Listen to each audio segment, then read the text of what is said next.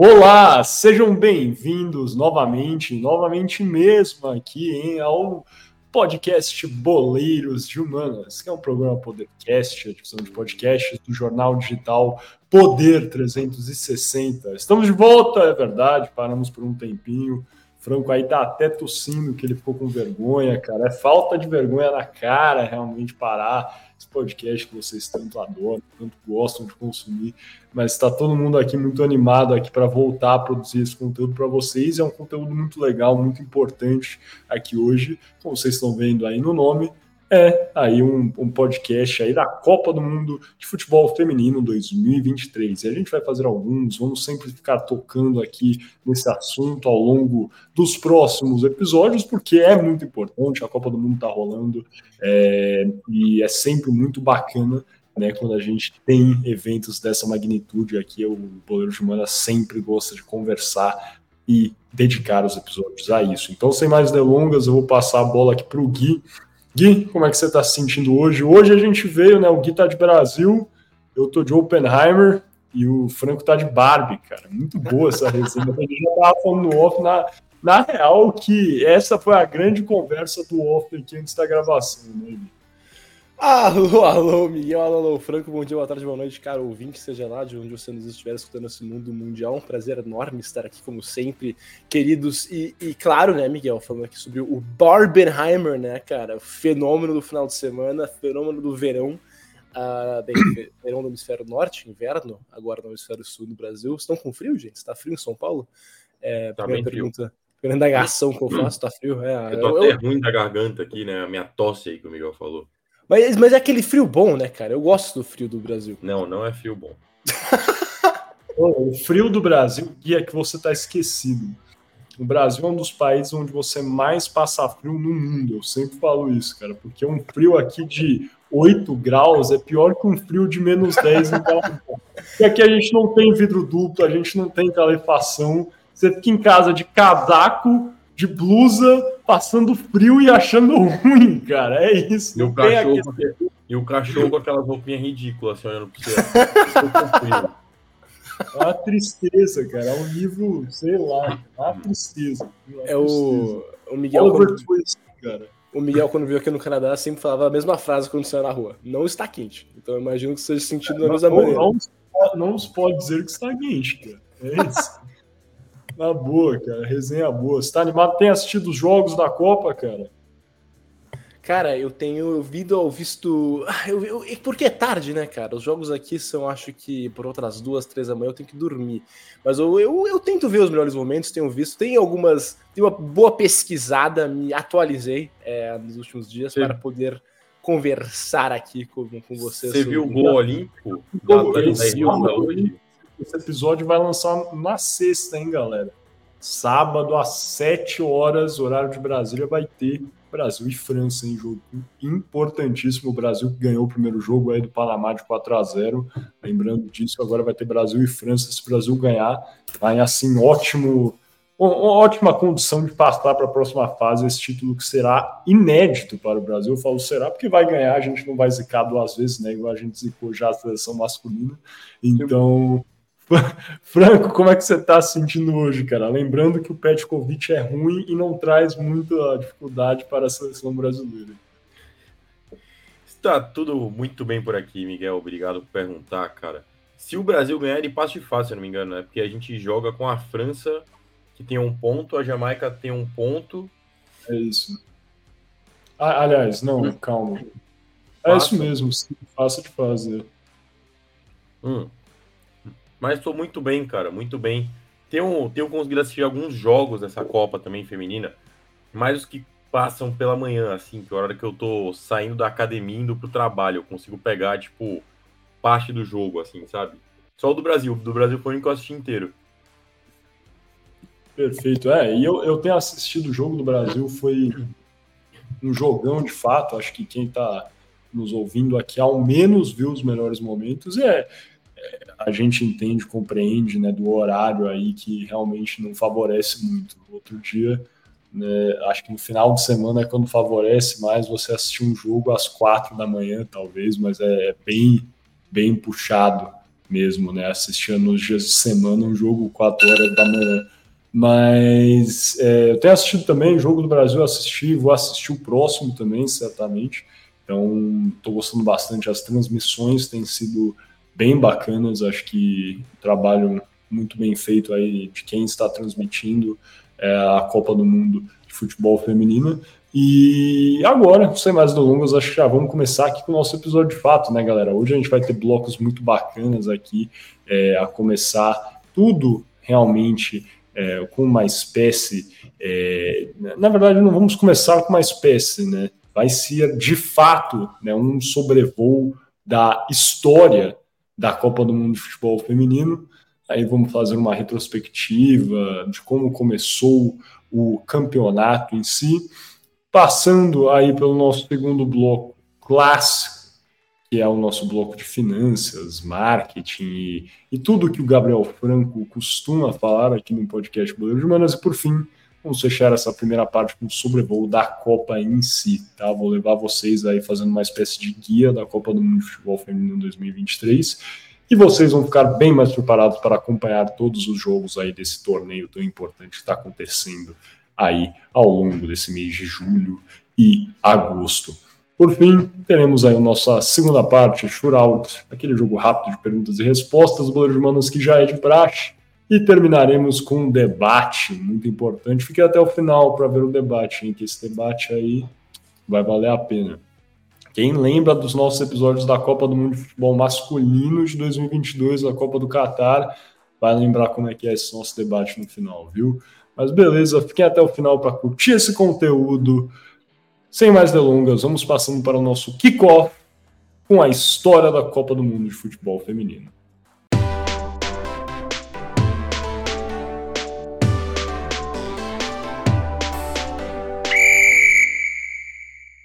Muito bem, rapazes. Lembrando sempre que você está ouvindo o podcast Boleiro de Humanas, um programa Podercast, a divisão de podcast jornal digital Poder 360. Como o Miguel já falou aqui é, na nossa entrada, eu vou falar aqui, é, queridos, sobre a história é, da Copa do Mundo de Futebol Feminino, que, que é um fenômeno muito mais recente, né? Desculpa, não um fenômeno, talvez, mas até uma, é uma competição, um torneio muito mais recente do que a Copa do Mundo de Futebol masculina, que é claro, começa em 1930 no Uruguai. A Copa do Mundo de Futebol Feminino começa, na verdade, em 1991 é, na China, quando foi a primeira vez que a FIFA organizou a Copa do Mundo de Futebol Feminino. Mas antes da FIFA entrar em cena, já tivemos algumas outras competições que também se autodenominavam como uma Copa do Mundo de Futebol Feminino, mas claro, sem organização da FIFA. E a primeira dessas competições, na verdade, aconteceu quase 20 anos antes da FIFA entrar em jogo, que foi em 1900 e 70, quando um torneio chamado justamente Copa do Mundo de Futebol Feminino foi organizado pela Federação Internacional Europeia de Futebol Feminino, organizando então um torneio sediado na Itália, que contava com sete seleções: a Inglaterra, a Alemanha Ocidental, Dinamarca, México, Áustria, Itália e Suíça. E esse torneio de 70 foi vencido pela Dinamarca, que derrotou a anfitriã Itália por 2 a 0 na final disputada em Torino. Agora você pode se perguntar aqui eram sete seleções, como tivemos o mata-mata? E a resposta é interessantíssima, porque a Alemanha Ocidental teve duas chances de classificar-se, porque disputou dois jogos nas quartas de final. Então ficou essa coisa meio estranha, por isso que tivemos sete seleções, mas enfim, vencido é pela Dinamarca.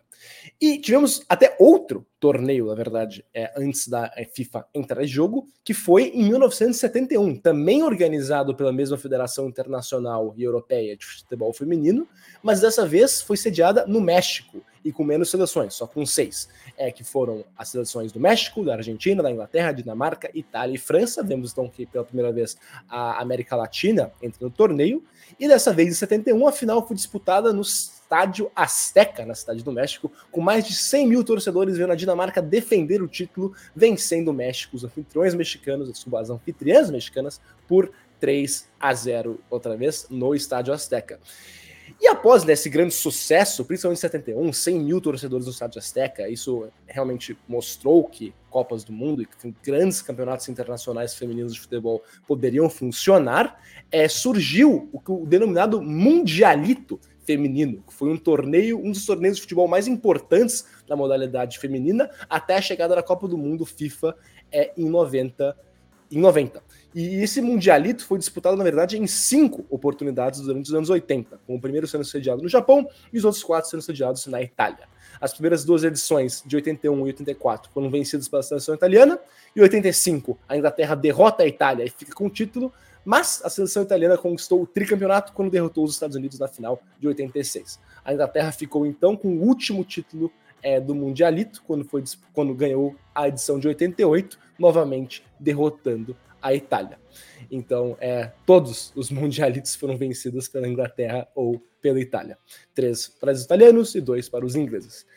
Mas então, depois de duas décadas né, de eventos internacionais de futebol feminino se autodenominando de Copa do Mundo e sendo organizados fora assim, do guarda-chuva da FIFA, a entidade máxima do futebol finalmente decidiu promover um evento de futebol feminino que não foi uma Copa do Mundo ainda, foi o Torneio Internacional de Futebol Feminino de 1988.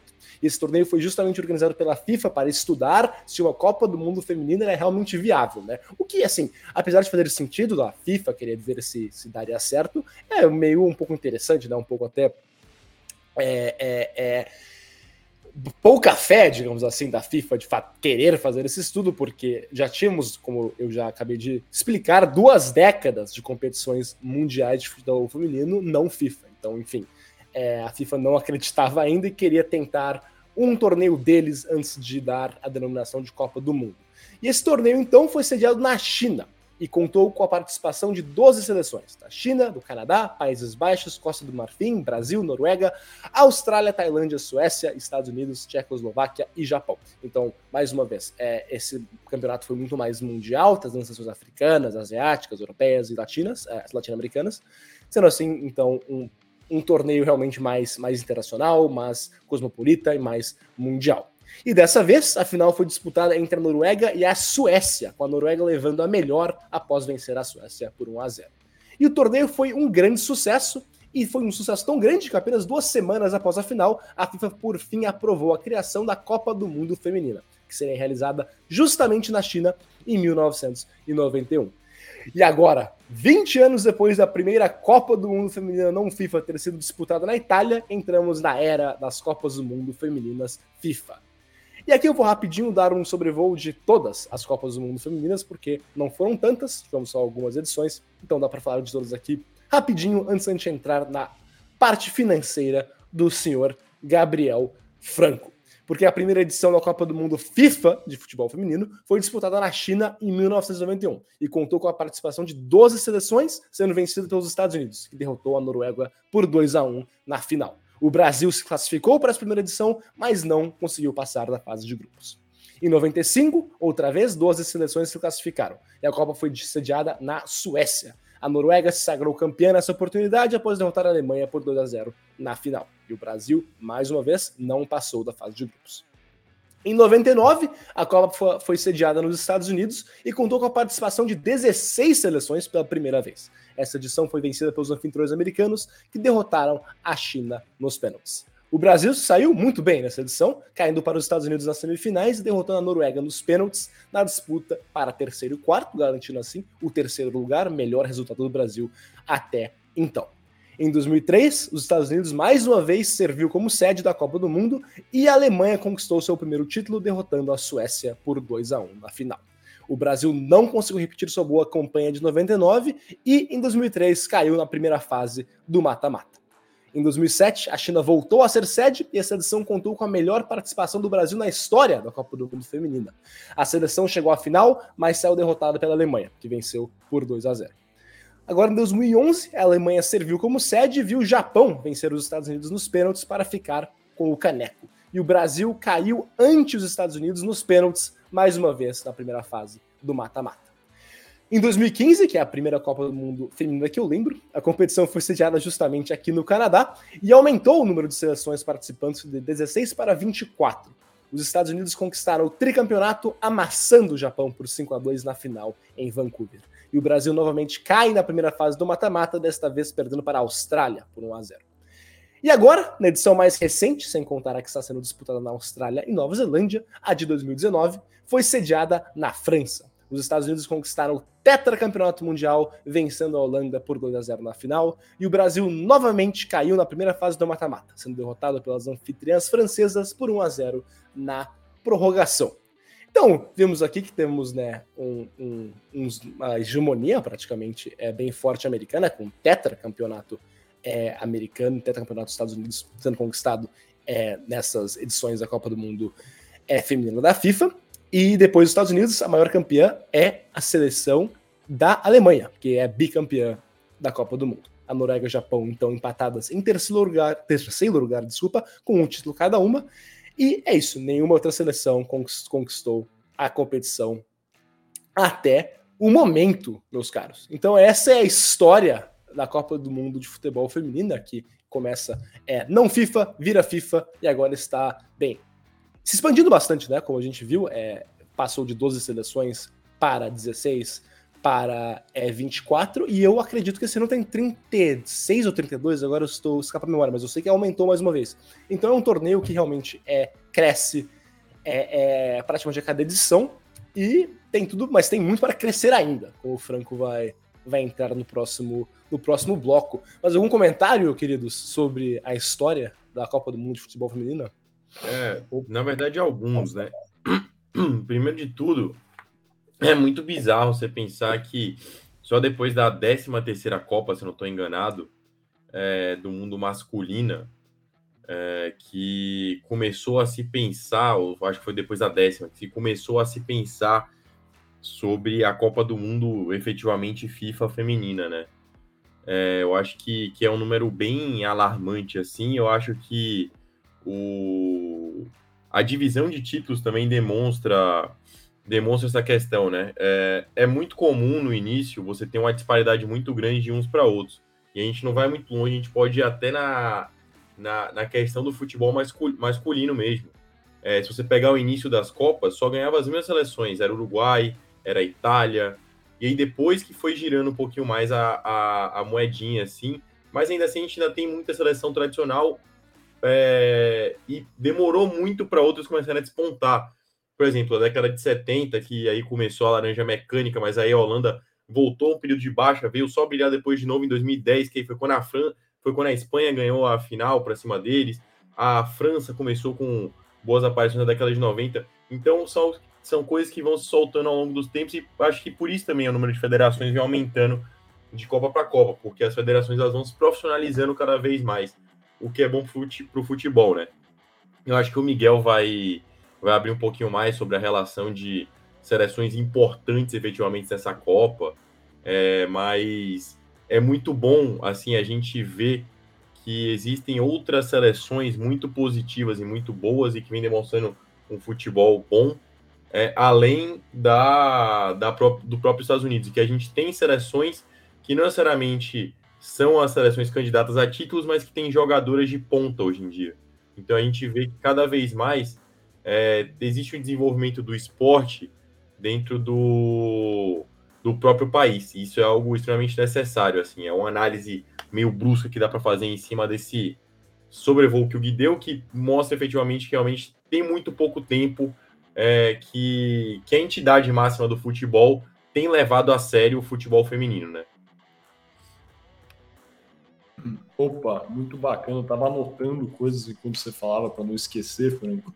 Mas é, eu acho que é bem por aí mesmo. Tem alguns exemplos marcantes assim que eu penso, e só para confirmar o que você falou, que sim, essa é a primeira Copa é, na qual temos 32 times, como acredito que os ouvintes devem saber, a Copa de 2026, essa vez de futebol masculino, também terá 32 times, né? A primeira Copa masculina que será nesse formato. A FIFA queria fazer isso antes e agora, em 2026, de fato, terão mais times, em mais fases. É um formato completamente diferente.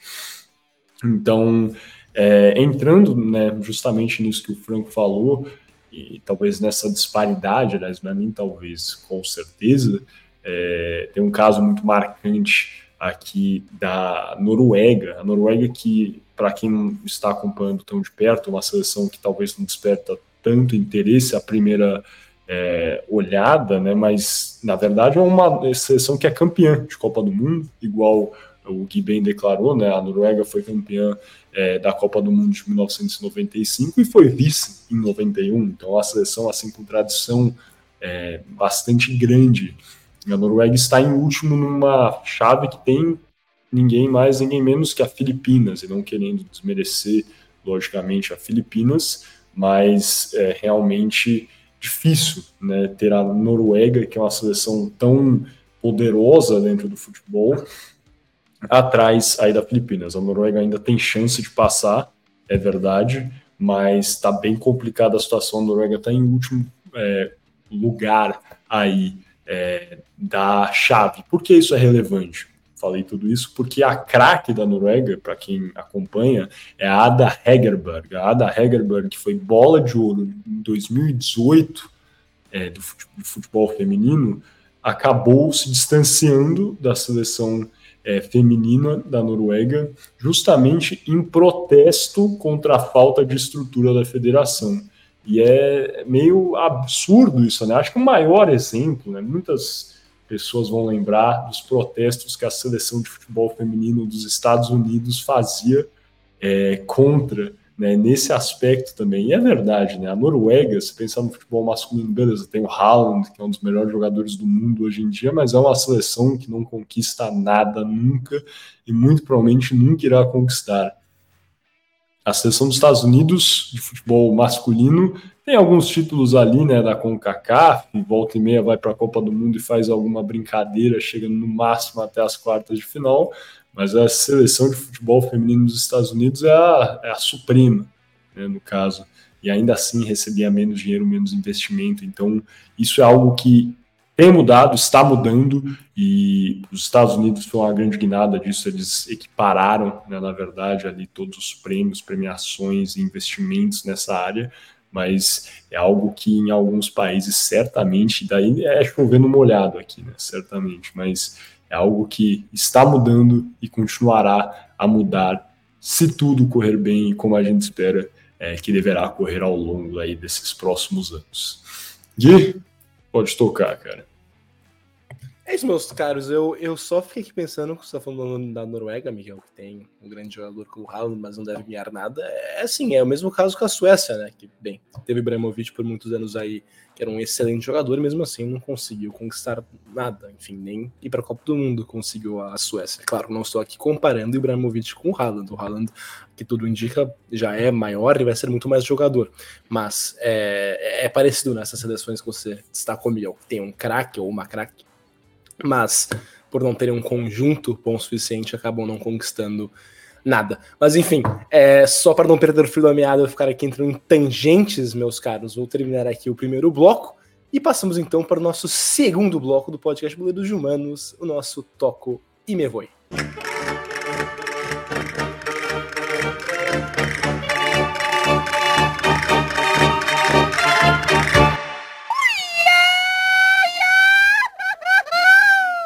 Eu sou Gabriel Franco e sejam bem-vindos ao Tokoegoi.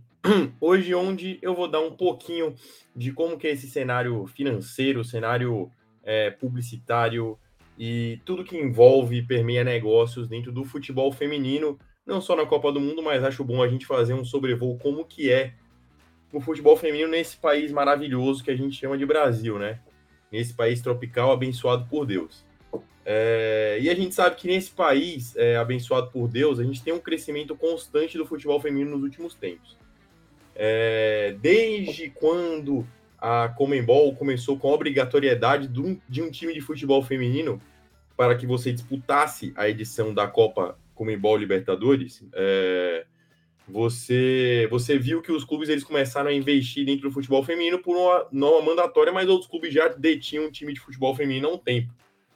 É, a gente sempre viu aqui no Brasil alguns times específicos que tinham elencos é, notáveis. A gente sabe que dentro do Brasil a gente tem a Ferroviária, que é um time muito forte. O Santos sempre teve as serias da Vila. Hoje em dia o Corinthians e o Palmeiras têm os dois melhores times de futebol é, do, do país, de futebol feminino, com, com a grande base da seleção feminina, né?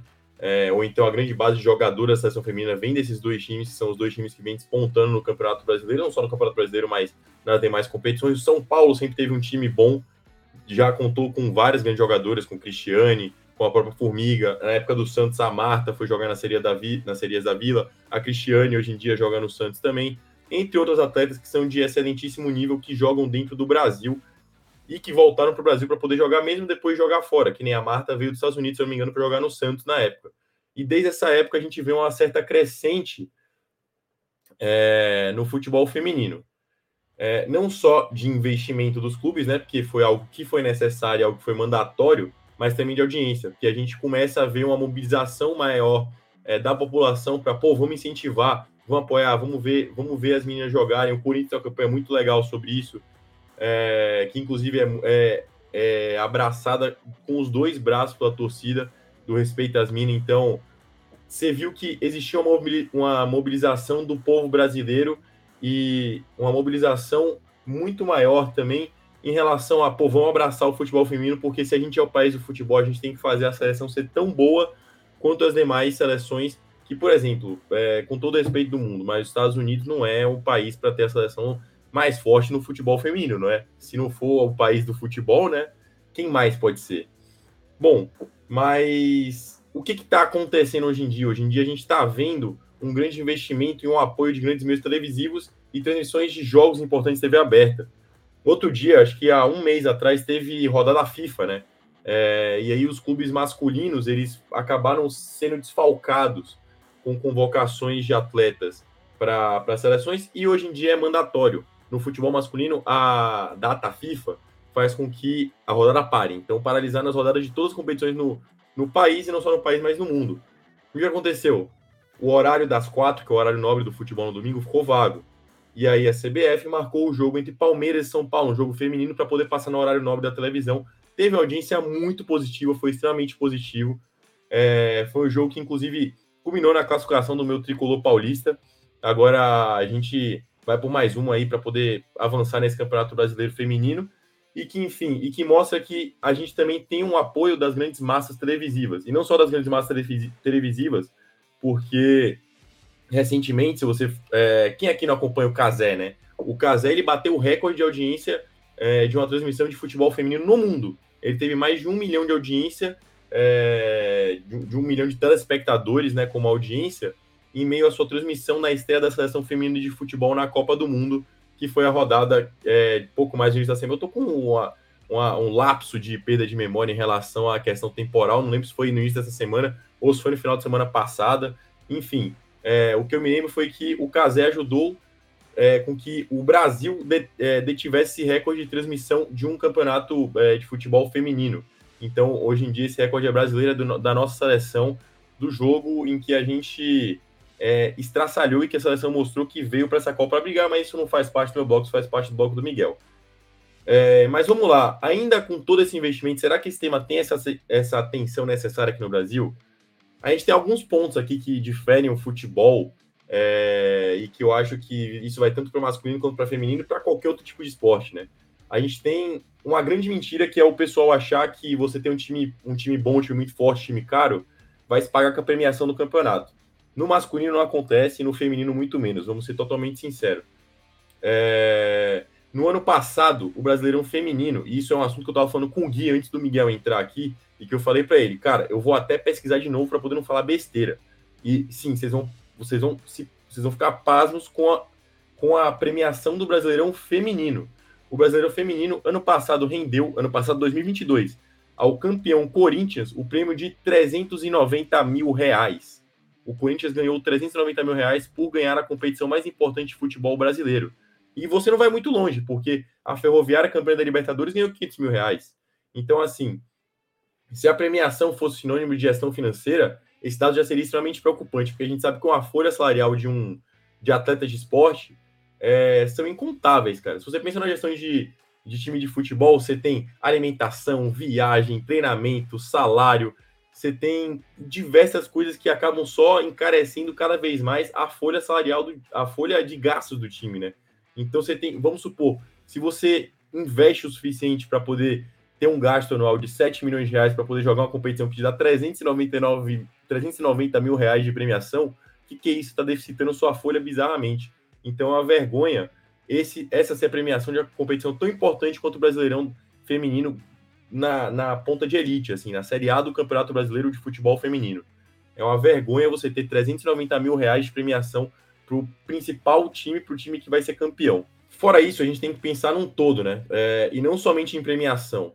A gente tem outros custos que são balanceados com os principais lucros da instituição. E aí, o que, é que eu estou falando? Estou falando da segunda aba, que é uma das principais fontes de receita de um clube de futebol, não só um clube de futebol, de uma equipe esportiva. Eu estou falando do patrocínio esportivo, e é isso que acaba bancando a maioria dos clubes femininos. É, a gente vê alguns clubes femininos com patrocinadores, alguns deles ainda são reaproveitados do time masculino, é, mas que jogam e sim incrementam verba para o time feminino. É, mas se a gente for falar de patrocínio, é, é muito diferente aqui no Brasil. A, é, a, Copa do Mundo Feminina, que começou na última semana, como vocês bem sabem, está traindo atenção, especialmente pelo que acontece dentro de campo. Mas fora das quatro linhas, tem muito interesse também. Você tem uma estrutura comercial nova da FIFA que registrou um aumento no número de parceiros comerciais em relação ao Mundial realizado em 2019, vencido pelos Estados Unidos.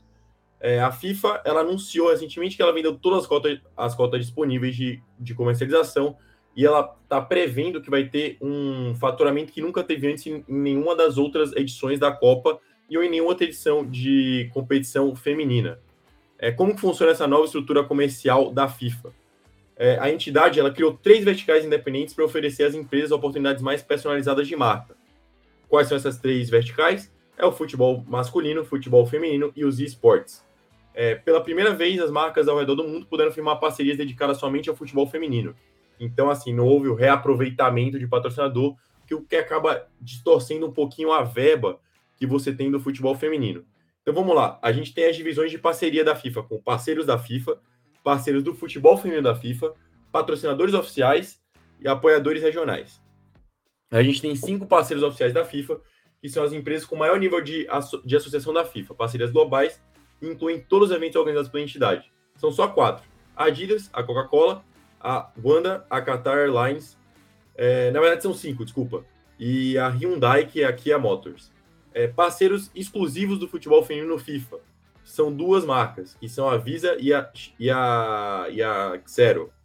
É, patrocinadores oficiais, aí a gente tem maior, uma maior gama de patrocinadores oficiais, que são os patrocinadores que têm direito de ativação global em torno da Copa do Mundo Feminina.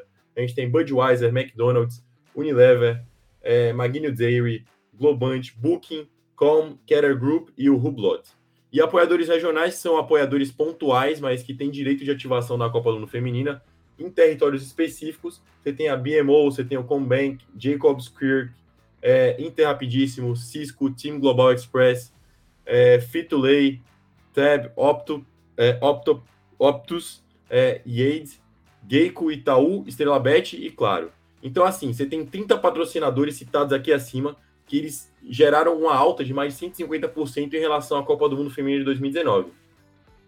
Na época, a FIFA fechou apenas 12 acordos comerciais, sendo que eram seis parceiros globais e seis parceiros nacionais, que podiam explorar os direitos apenas na França, que era país sede do torneio. Então você tinha seis na, na globalização e seis na internacionalização, o que não dava uma renda tão boa assim, porque em termos de arrecadação, se a gente falar de dinheiro, faturamento de 2019 gerou 665 milhões de dólares de orçamento de 2023 aponta um aumento de quase é, 60 milhões, 62 milhões, para chegar em 227 milhões de dólares apenas em receitas de marketing. Mas assim, a arrecadação final só vai ser divulgada no final do próximo ano, quando a FIFA, ou melhor, no início do próximo ano, quando a FIFA publicar o balanço financeiro de 2023.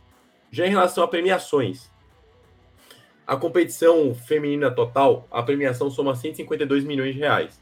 É, na Copa de 2022, se a gente for fazer um parâmetro com o masculino, o total de prêmios era de 440 milhões de, de, de, dólares. Eu falei 152 milhões de reais, é 152 milhões de dólares para a Copa do Mundo Feminina, tá? É, embora o prêmio em dinheiro da Copa do Mundo Feminina seja três vezes maior do que o valor de 2019, que era de 50 milhões de dólares, e 10 vezes maior do que em 2015, que foi de 15 milhões de dólares, a, a quantia ainda é consideravelmente menor do que as 440 milhões de dólares destinados à premiação da Copa do Mundo masculina no Catar no ano passado, o que é compreensível por conta de audiência, por conta de penetração, que são a, as diretrizes que fazem girar a engrenagem, que fazem girar o investimento, mas a gente vê que realmente a FIFA é, conseguiu se organizar para que fosse algo cada vez melhor, que você conseguisse cada vez mais é, beneficiar as federações e aumentar o investimento para que de pouquinho em pouquinho as federações é, cresçam e consigam equiparar o, o, máximo necessário, consigam colocar a balança mais equilibrada em, em detrimento ao futebol masculino. Se você tem também uma discrepância é, em relação ao valor de ingresso para jogo. Os ingressos da Copa do Mundo é, eles são disponibilizados para a compra do público geral em três categorias. A terceira é a mais barata e é o setor mais longe dos gramados. A discrepância entre os ingressos das finais de 2022 e 2023 é, para o setor, que é o terceiro setor, é de mais de 500 dólares é, americanos. Na Copa do Mundo do Catar, a inteira mais barata custou 604 dólares.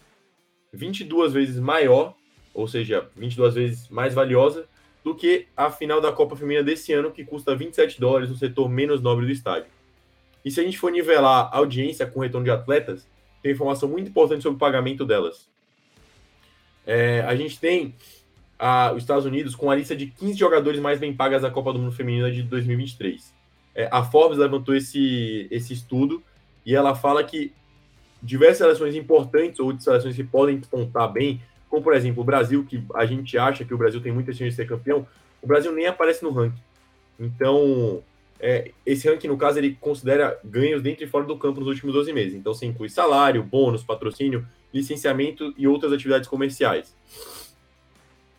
É, os destaques do ranking, se a gente for passar rápido, a gente tem Alex Morgan e a Megan Rapion, que estão no topo do, do ranking, e ambos, ganham, e ambos ganham cerca de 7 milhões de dólares, que dá cerca de 33 milhões de reais no, é, no último ano. Isso é maior do que a folha salarial no futebol feminino da maioria dos times brasileiros, tá bom? É, a craque espanhola, que é a Alexia Putelas, ela completa o top 3 com ganhos anuais de cerca de 4 milhões de dólares, então dá 19 milhões de reais mais ou menos. Se a gente for ver as 15 jogadoras mais bem pagas, apenas 4 não são dos Estados Unidos. Além da Espanha, Noruega, Austrália e Inglaterra, cada uma delas tem um, tem um, tem um representante. Então, é, a gente vê que ainda existe pouca abrangência em relação a, ao, ao destaque não só de atletas, mas também de investimento de outras federações. Se as, federa se as atletas da Federação da Noruega fizeram esse legítimo protesto, no caso, né, em relação à falta de investimento, é, tem outras federações que precisam também fazer esse protesto, porque é, se a gente tem uma norueguesa no meio dessa relação, a gente tem outros diversos países, se forem 32 países nessa Copa, a gente tem 27 países que estão fora dessa lista, que precisam também levantar a bandeira e falar que, cara, é, a gente precisa de mais investimento, porque é muito difícil você pensar que o futebol brasileiro feminino, no nível de investimento que a gente tem em cima dessas cifras que eu mostrei para vocês, principalmente premiação no Brasil, é, conseguem equiparar com o futebol feminino norte-americano, por exemplo, dos Estados Unidos, tá bom? Não estou falando do Canadá. É, infelizmente, ainda não estou falando do Canadá mas é muito difícil você ver essa equiparação de valores é, se você não tiver um investimento igual. E o, a falta de investimento fora dos gramados acaba trazendo essa desvantagem competitiva e até uma monopolização de, de equipes fortes dentro das quatro linhas.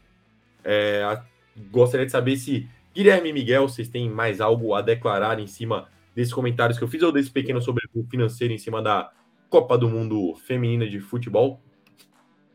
Cara, tem muito a falar sobre esse aspecto, né, cara? Acho que o Brasil ainda está muito longe, isso é gritante, assim, de fato. 2020 teve um passo relevante, que foi quando a CBF anunciou que pagaria as diárias iguais, né? Tanto para o futebol masculino como feminino. Isso é um primeiro passo importante. Eu acho isso é só referente a a seleção, tá, galera? Quer dizer que quando os jogadores são convocados, eles recebem um dinheiro, né, uma premiação, entre aspas, chama diária. E a CBF, desde setembro de 2020, paga a mesma diária é, tanto para o futebol masculino quanto para o futebol feminino. Já é um passo importante, mas não é suficiente. Isso que o Franco falou aí de 390 mil para o campeão, da Série A1, futebol é, feminino, né, time que vence o campeonato brasileiro, na verdade, para mim é chocante, eu não sabia desse fato. Eu fui até verificar aqui, o CBF oferece né, premiação no futebol masculino, o campeão recebe 45 milhões de reais. Esse foi o prêmio de 2022, se eu não me engano, pelo que eu verifiquei aqui. E a premiação do 16º colocado, ou seja, um time que quase caiu, aquele que ficou na berlinda, assim, importante, claro, se salvou, relevante, mas ele recebe 15,2 milhões de reais. 15,2 milhões de reais o 16 colocado, enquanto campeão só ganha 390 mil reais. É uma diferença, assim, grotesca, né? E, lógico, tem diversas coisas. Eu acho que agora o futebol feminino está atraindo uma atenção muito relevante aí. Estamos vendo mais marcas e mais marcas patrocinando, que é ótimo para o investimento. Isso acaba, né, logicamente, fomentando o ambiente onde novas jogadoras surgem, é, o, o, o esporte melhora por si só, mas também é necessário que haja um investimento maior. Isso é nítido. As pessoas falam, ah, o futebol feminino não melhora, por isso que não tem investimento. O, o inverso também é muito verdade. Então, o investimento tem que partir certamente também aí é, da entidade. Franco, pode falar, cara, antes que não, eu, eu fale. Só, só, um ponto rápido em cima disso que você falou, que é muito importante, porque assim, é, as grandes marcas, elas falam, temos que apoiar o futebol feminino. Aí vamos supor, uma marca ela chega para conversar com um clube de futebol.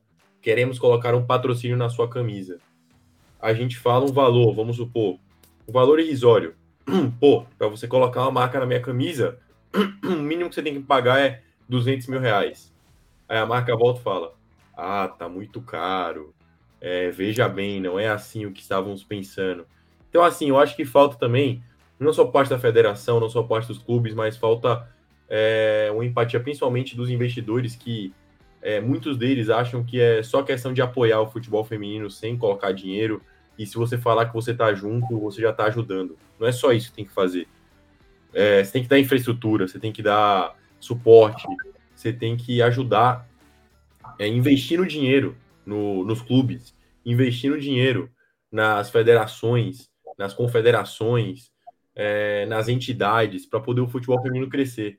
Não é só fazer um postzinho bonitinho no, no Facebook ou no Instagram falando é, vamos com elas para a final da Copa do Mundo Feminina. Não, você tem que realmente é, tirar a verdinha do bolso e ajudar elas a chegar na final da Copa do Mundo, que é muito difícil você, você colocar atletas que disputam uma premiação de 390 mil reais contra atletas que ganham, que ganham 44 milhões de reais por ano. É quase impossível. É, é, é 1% do valor que um atleta ganha, que é a competição que algumas das atletas que estão na seleção brasileira disputam. Então, assim, é, também não é, não é culpa da, da federação em colocar um valor tão baixo. É, também tem um, uma grande passagem de culpa de, das pessoas terem um discurso falso e demagogo, é, não pessoas, mas as marcas terem um discurso falso e demagogo, de tipo, ah, a gente quer investir, mas não temos dinheiro para investir. A galera Sim. coloca dinheiro, investe o dinheiro em coisa muito, muito mais irrisória, muito pior e que dá uma visibilidade muito menor do que você fazer um investimento legal que realmente vai incentivar o esporte e vai incentivar é, o desenvolvimento de atletas profissionais. Só queria fazer essa pontuação, Miguel, desculpa. É claro, eu acho que as duas situações são verdadeiras, tanto a crítica às entidades, às confederações, quanto a essa, essa crítica que você acabou de fazer aí, Franco vejo muito disso, vejo investimento aí em tantos outros programas, às vezes televisivo, e a verdade é essa, né? O investimento feito no futebol feminino, acho que em esportes no geral, é feito a longo prazo. Essa é a verdade. Você vê um retorno, tem um reconhecimento, um awareness e é muito bom para a construção de marca e esse é o principal. Você constrói a sua marca como apoiadora do futebol feminino. Isso tem um retorno intangível ao longo dos anos. Essa é a maior verdade. É intangível saber que determinada marca apoiou o futebol feminino desde 2005, por exemplo. Pensa se hoje em dia isso não teria assim um retorno. É, é, é impossível calcular até, essa é a verdade. Então, acho que o Franco deu uma leve caída, mas já deve estar voltando. Então, certamente, as duas coisas são verdadeiras e o investimento da, da área privada tende a crescer, eu acredito, mas tem que crescer num ritmo assim acentuado. Para finalizar, né, isso aí do investimento no futebol feminino não é nada que é novo também, galera, porque em 2007, quando o Brasil foi vice-campeão da Copa do Mundo, as jogadoras entraram, né, após perderem o, o título para a Alemanha, com a faixa pedindo justamente mais investimento, mais apoio aí ao futebol feminino. Isso ocorre desde 2007, 2007 quando a seleção foi vice-campeã. Então é uma situação grave, uma situação difícil que infelizmente permeia há algum tempo. Gui, alguma coisa, meu bro? Ah, queridos, vocês já falaram bem tudo que eu podia imaginar. Só vou reiterar, né, cara? Eu acho que é, com o nível de investimento, eu acho que as, enfim, as meninas da Pia, vamos dizer assim, Pia Sundhound, é, fazem muito, né? Principalmente com a, a, o pouco investimento que tem, que nem você falou, menos de 400 mil reais por campeão, uma coisa absurda. É, e agora, e, e, assim, isso Sendo que isso já, já melhorou bastante. A Liga Feminina no Brasil está bem melhor do que era 5, 10 anos atrás e ainda assim é insuficiente. Então, assim, o Brasil ter chegado na final é, na Copa de. Desculpa, agora me foge de memória. Eu acabei de fazer a explanação, mas enfim, chegou na final algumas Copas atrás e que nunca saiu humilhado. Sempre pode ter, que nem eu falei na minha explanação, caiu, explicação, desculpa, caiu nas primeiras fases do mata-mata, mas geralmente perdeu pro campeão ou pro vice, tá? Nas primeiras, é, nas primeiras fases do mata-mata e sempre por 1 a 0 ou nos pênaltis na prorrogação. O Brasil, assim, nunca faz feio na Copa do Mundo, diferentemente do que os rapazes fizeram em 2014, não é mesmo? Então, assim, é, é isso. Eu acho que difícil querer cobrar muito mais do que já temos com o pouco investimento e pouco apoio que o país dá é, para as meninas da seleção brasileira. E elas já fazem assim um trabalho excepcional e imagina com apoio, né? Imagino que fariam com mais apoio e com mais investimento. Perfeito. Então vamos passando já para o terceiro e último bloco dessa primeira parte, o arremate.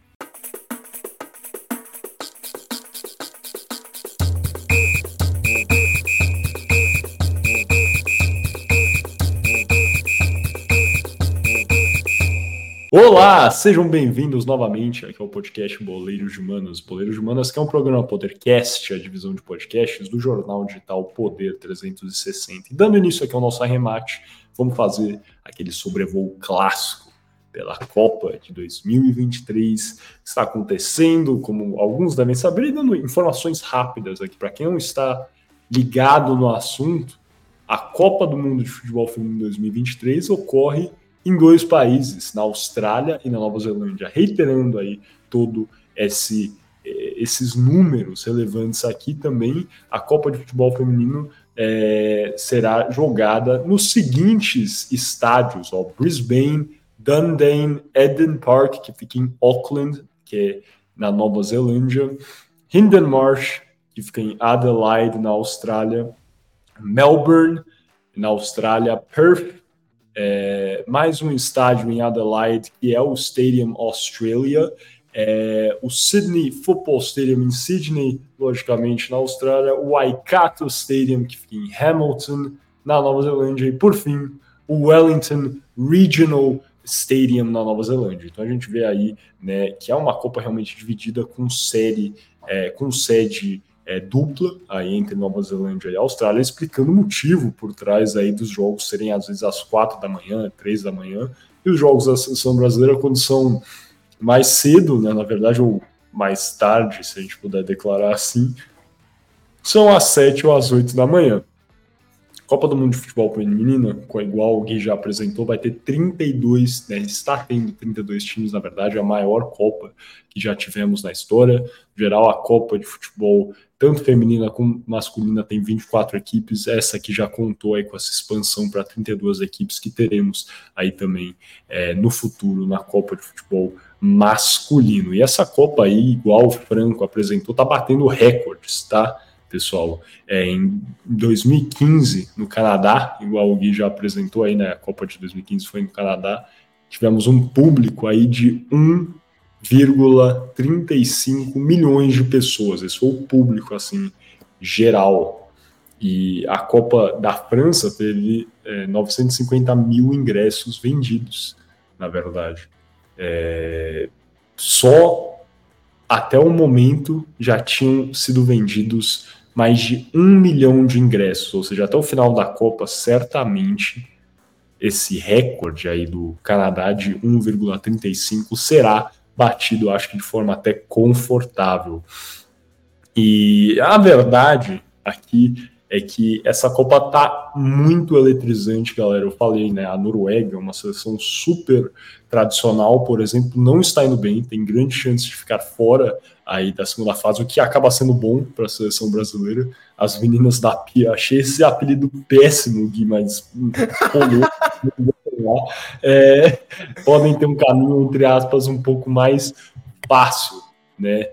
E é, é muito importante aqui a gente fazer uma outra ressalva, que é que essa seleção vai ter inúmeras campeões, é o caso da, dos Estados Unidos, né, tetracampeão, Alemanha bicampeã, Noruega campeã, como eu já falei, o Japão campeão, o, o Gui apresentou isso muito bem, mas outro fator que não foi lembrado pelo Gui é que todas as seleções que foram vice-campeãs da Copa do Mundo está, estão presentes na Copa de 2023 também. Então, é um campeonato muito disputado.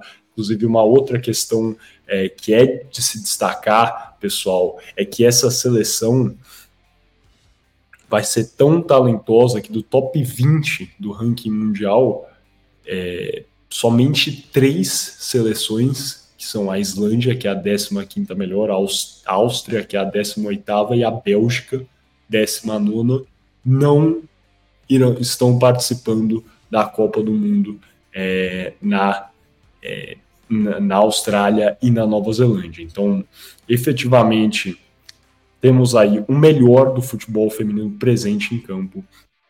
E realmente, para quem não teve tempo ainda de assistir um jogo, já põe aí na agenda novamente, estou falando. O Brasil vai entrar em campo na eu falei no sábado, né? Eu estava errando, pessoal. Me, me, perdoem aí novamente. É, o Brasil vai entrar em campo. É, é, sábado, sim, na verdade. O Brasil vai entrar em campo no sábado, desculpa, é, dia 29 de julho, às 7 horas da manhã.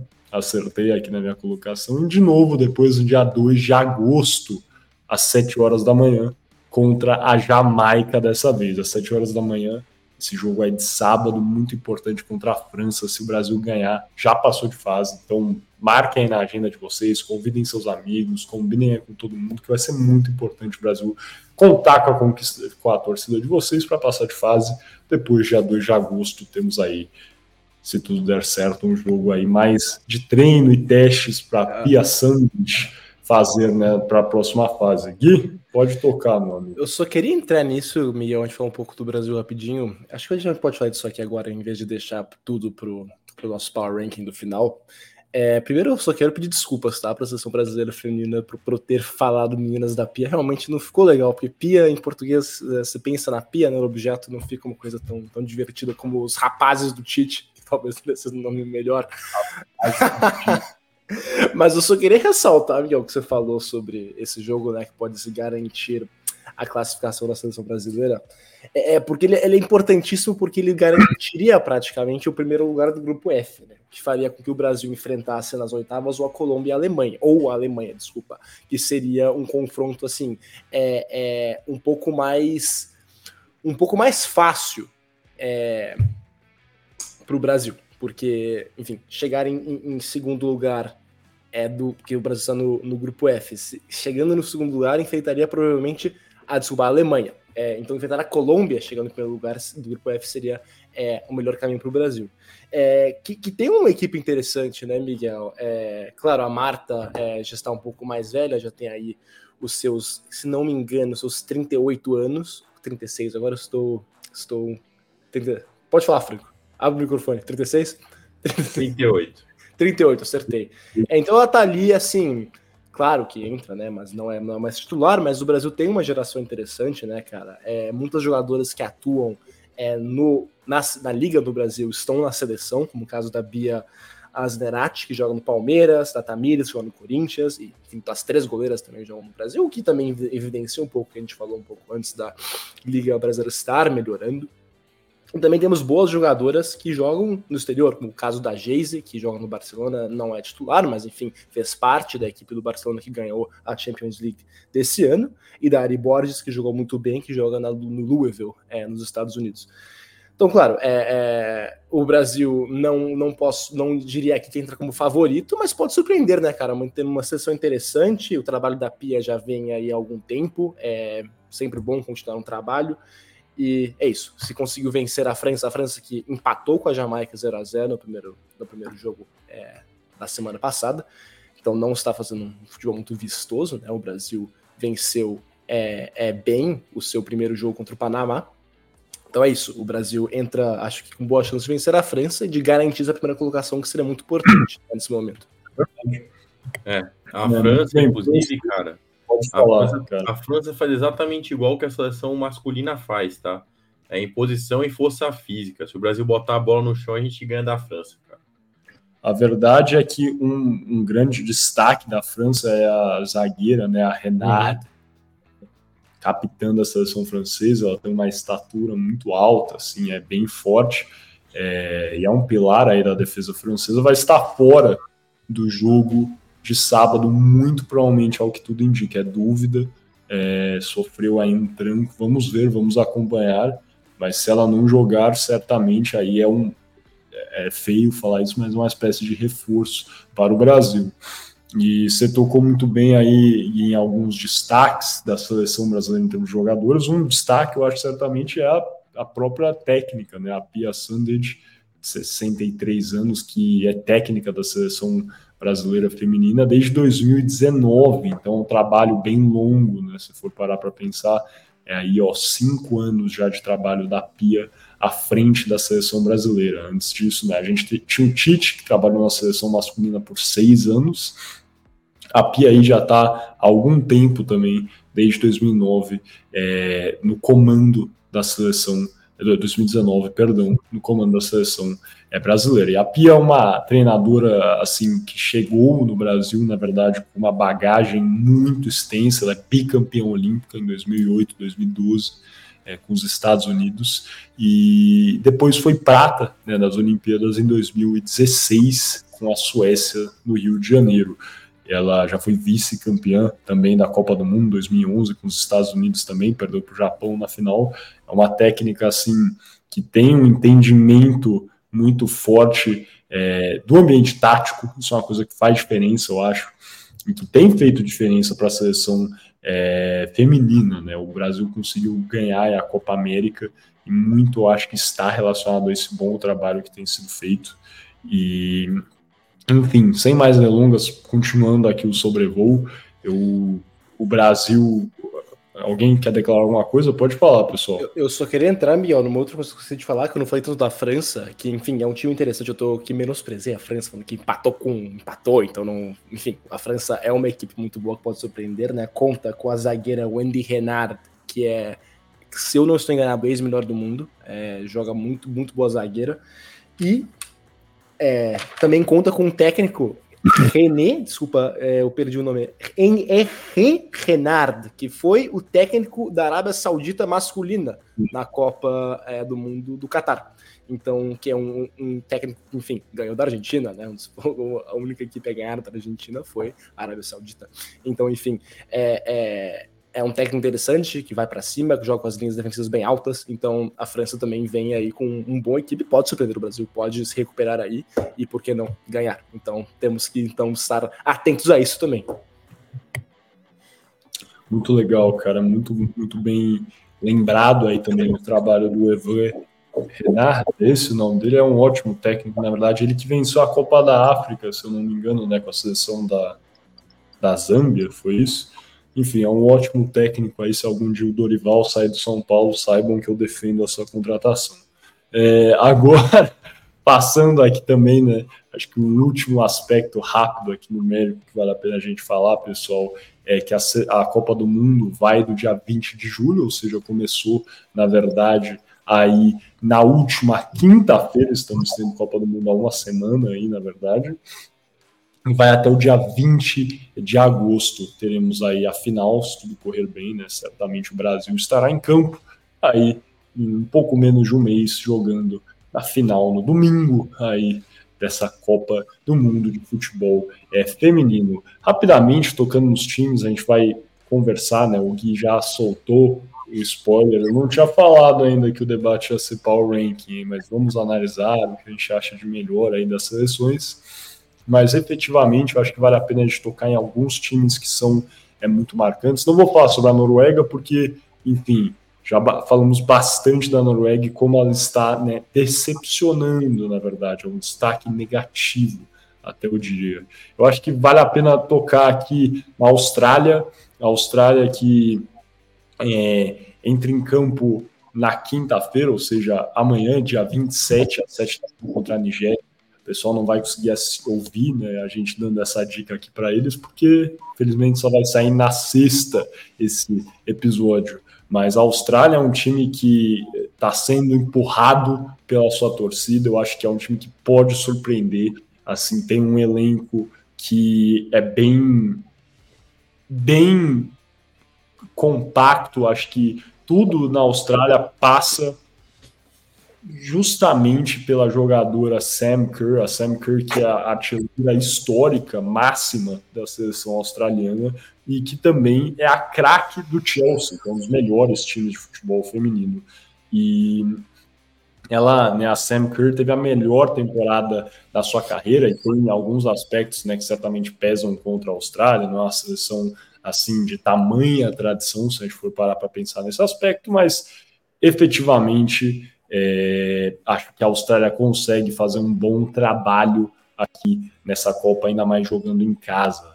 As australianas que ficaram aí em quarto lugar nas Olimpíadas de Tóquio certamente estão aí com hum, esperanças de terem um bom torneio em casa.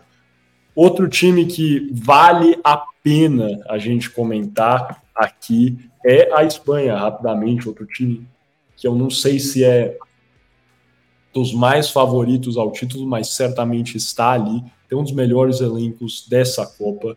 É, efetivamente está passando por um momento mais difícil, pois o elenco, por mais que seja realmente muito, muito, muito poderoso, acabou se desentendendo com o técnico Jorge Vilda e 15 jogadoras se juntaram para pedir a saída do treinador. E o que aconteceu foi que o Jorge Vilda continuou no cargo e não convocou uma boa parte dessas jogadoras. Então, tá um elenco meio rachado. A gente vê aí que a Espanha tem se portado bem. É, hoje, quarta-feira, dia 26 de julho, enfiou um sonoro 5 a 0 na Zâmbia e no primeiro jogo, na estreia, na sexta, dia 21 de julho, enfiou 3 a 0 na Costa Rica. Então, assim, pesou um pouco certamente, mas o time ainda vai remando e eu acho que é um dos favoritos, sim, ainda mais com a Alexia Putelas jogando aí, que é a melhor jogadora do mundo. Ela estava afastada desde abril de 2023 agora por sofrer aí uma lesão no joelho, mas tem entrado bem, tem jogado bem, tem contribuído aí é, para esse bom é, começo da Espanha. E temos também que certamente mencionar a seleção japonesa, que é a segunda colocada aí é, do grupo da Espanha, segunda colocada, porque ela ganhou de 5 a 0 da Zâmbia na estreia, e daí, hoje, dia 26 de julho, jogou contra a Costa Rica e ganhou só de 2 a 0. A Espanha tinha ganhado de 3, então o saldo de gol aí ficou com a diferença de um é, gol.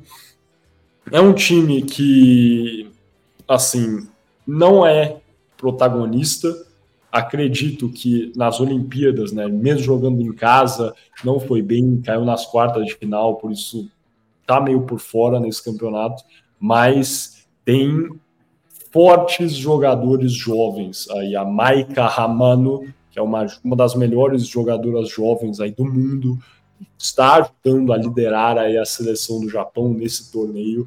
Acredito que não é protagonista, mas, mas tende a surpreender. Acho que lá por volta de umas oitavas, quartas de final, o que pode não parecer muito para uma seleção campeã do mundo, mas numa, num momento de reconstrução é sim importante, ainda mais numa renovação aí com uma geração super jovem aí na seleção japonesa. Um time que vale a pena, com certeza, a gente rapidamente comentar aqui para vocês que estão ouvindo a gente também, pessoal, é a seleção da Inglaterra. A Inglaterra, na minha opinião, é.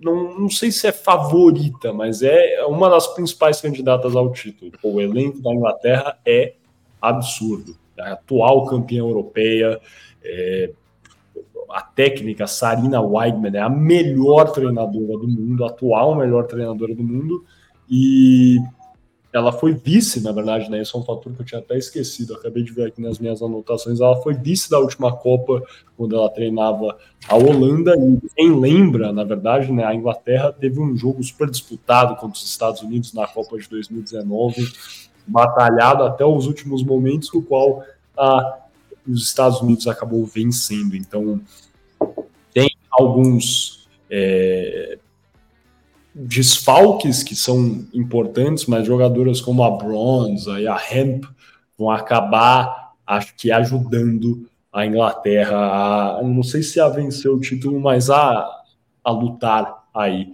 por esse é, título é, na Austrália de outros times importantes, né? E não deixando de falar aqui que a Inglaterra começou bem, só jogou um jogo ainda. Próximo jogo é sexta-feira, às 5 e meia da manhã. Acho que infelizmente vai ser depois do nosso episódio sair. Mas começou bem, venceu a seleção do Haiti por 1 a 0. Tudo bem, não é a seleção mais poderosa, mas foi um bom resultado aí para começar a Inglaterra. É, outras duas seleções muito importantes da gente tocar, que estão aí encabeçando o grupo E da Copa do Mundo, Estados Unidos e Holanda. Estados Unidos é o favorito ao título, na minha opinião, nenhuma novidade aí, tem um elenco fortíssimo, atual bicampeão do mundo, certamente tem uma pressão maior sobre elas, mas é, por mais que tenha uma turbulência, que é um ciclo de renovação, tiveram algumas grandes jogadoras que se aposentaram nesse período,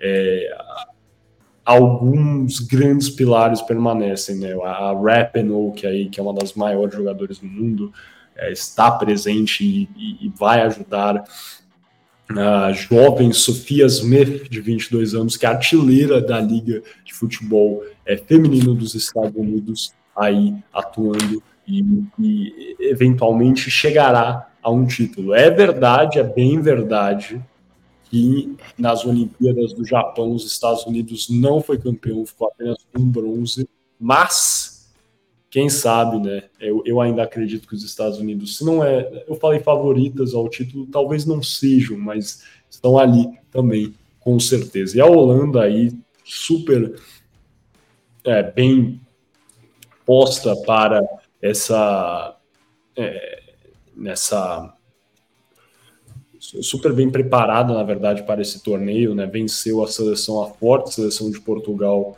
aí em, é, no estádio de Douandem no dia 23 de julho e jogará, na verdade, hoje. Então tem o jogo do Grêmio e do Flamengo, mas eu vou assistir aí às 22 horas do dia 26 de julho, trocando entre Estados Unidos e Holanda, porque esse jogo vai ser importantíssimo para definir aí o caminho é, que essa Copa vai levar. A Holanda que é vice-campeã do atual do mundo, hein? É, passando aí novamente agora para o grupo F, grupo importantíssimo que tem o Brasil, sim, o Brasil e a França, duas seleções que também acho que podem surpreender bastante. Não sei se estão entre as top 3 favoritas, na minha opinião, mas o Brasil está chegando aí de forma mais confiante, eu acredito.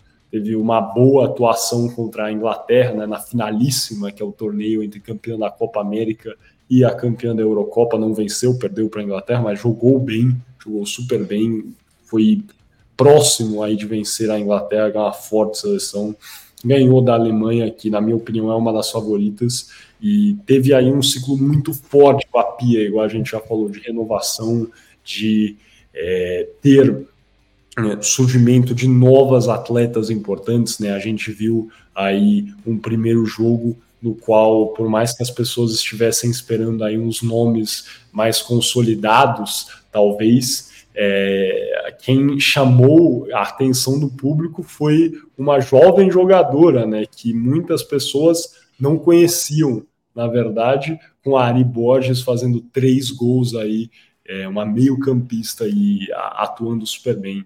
Foi muito, muito importante para o time. Certamente a seleção da França é muito poderosa, também tem um elenco que eu colocaria até em níveis semelhantes ao do Brasil. A gente sabe que o Evre Renard é um bom técnico, ele demonstrou isso com a Arábia Saudita, e a Wendy é, Renard também é uma liderança técnica que, cara, faz a diferença todos os jogos. Para finalizar aqui agora, acho que vou só falar da seleção da Alemanha, também tem os melhores elencos aí. Acho que se você juntar os elencos da Inglaterra, Estados Unidos e Alemanha, são os melhores, na minha opinião. Campeão olímpico em 2016, vice-campeã em 2022, é fortíssima a seleção da Alemanha, candidata a, a vencer o tricampeonato. O que pesa contra talvez a um momento, aí tiveram, cara, vários momentos irregulares nesse pré-copa dos amistosos. É, a Alemanha vai depender muito da Alexandra Pop, que é aí a sua principal é, jogadora, atacante aí é, do Wolfsburg e capitã da equipe, e certamente aí chega com chances, inclusive, de brigar pela artilharia da Copa do Mundo, na minha opinião. Isso é o rápido sobrevoo né, desses times. Aí eu já falei, já soltei quem eu acho que vai ser é, favorito e a Alemanha, né, que para confirmar isso venceu o Marrocos por 6 a 0, se eu não me engano, foi o maior resultado dessa primeira fase até o momento. É, chega aí com umas favoritas, na minha opinião, é a Pop, né, que não é artilheira da Copa do Mundo no momento, porque quem é artilheira é a Ari Borges, a Pop tem dois gols, a Ari tem três, e daí tem várias outras jogadoras que contam aí com dois gols, na verdade, incluindo a Sofia Smith, jovem atacante dos Estados Unidos que eu mencionei aí como um dos destaques.